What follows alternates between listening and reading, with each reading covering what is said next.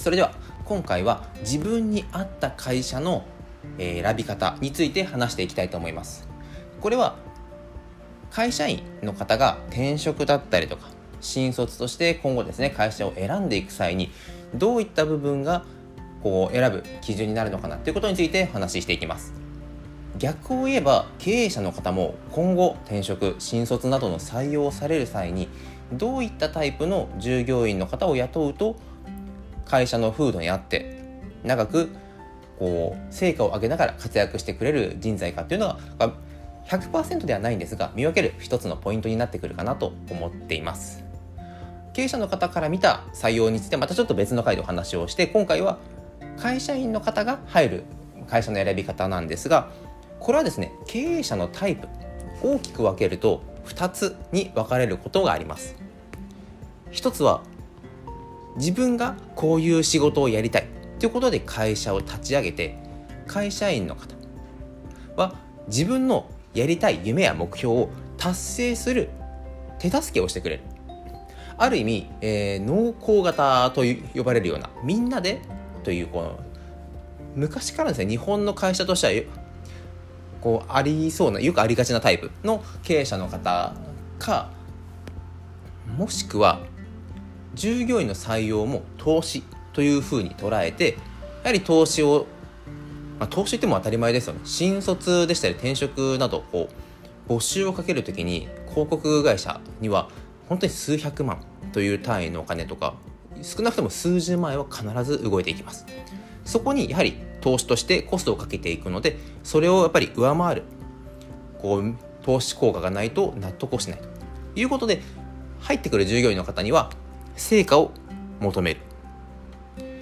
言葉悪く言ってしまうとお金を払う側なんだからきちんと仕事はこなしてほしい。というこう投資家型のタイプ。濃厚型投資型っていうのは、まあ、今回ですね、まあ、分かりやすいように意図的に分けてはいるんですけどタイプはですね全然変わっていきます。例えば濃厚型であればメリットとしては結構会社の中の風土、まあ、仲がいいという部分もありますのでいろいろ教えてもらいやすいとか。多少のですね、まあ、失敗とかミスっていうのも成長する糧だからというふうにこう見てもらえる。時間的な猶予をもらえると。そして投資型のメリットはやはりいろいろな挑戦現場ではお仕事に挑戦させてもらえる。これはやっぱり大きいですね。なのでどんどん成果を求める社長また会社の風土ですのでどんどんいろんな仕事ひょっとしたら社長がどんどん新しいことにも取り組んでいくので業種を超えたりとか今までの自分の限界値を超える成長につながる仕事をたくさんこう受け持つことができる可能性が高いと。ここでもですねやっぱり濃厚型投資型っていうのは自分がどちらを好むかというのもやはり事前に考えておく必要がありますよね。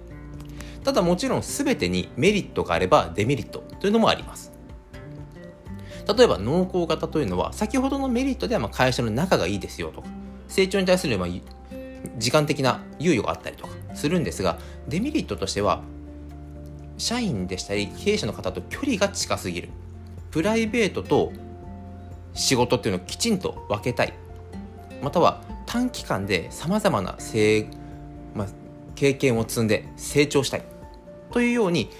どんどんどんどん出世していきたい。自分の能力を上げていきたい。という方からするとちょっと入社当時は物足りないというふうに思うかもしれません。また投資型。こちらはメリットとしてはさまざまなビジネスに挑戦できるという話をしたんですがデメリットとしてはものすごく成果にこだわります。なので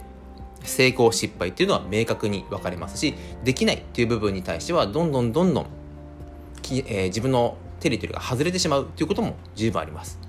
まあ、外資系に多いような当たり方のイメージですね。なのでゆっくり仕事を覚えていきたい。とかプライベートを重視したい。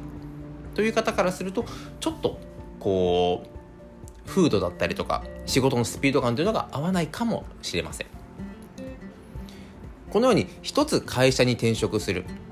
新しく仕事初めてまあ新卒として入っていくという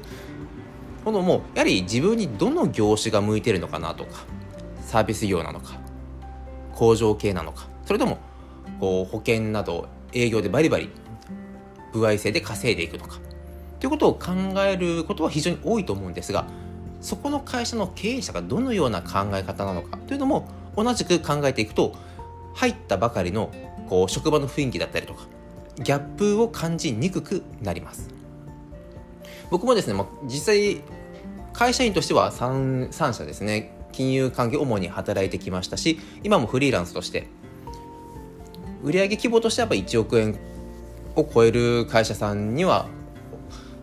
入らせていただいてるんですがやっぱり経営者の方の考え方が違えば風土も全然変わっていきます。なのでこう意外と数字に厳しい世界なのかなと入ってみても濃厚型の社長が経営をされているとそこら辺がちょっとこう思ったほどだなっていうことを感じたりとか。逆に投資型だとあやっぱりこうチャンスがたくさん受けるから成長できると。いうように自分の将来を考えながら経営者の方のタイプっていうのも分けて考えるといいのかなと思ったので今回の話にさせていただきました、えー、皆さんいかがだったでしょうか？今後はですね経営者の方がどのようなタイプの従業員さんを雇うとそういった入社後のギャップを縮めれるかということについてもお話ししていきたいと思いますので今後ともよろしくお願いいたします。それでは今回もご清聴いただきありがとうございました。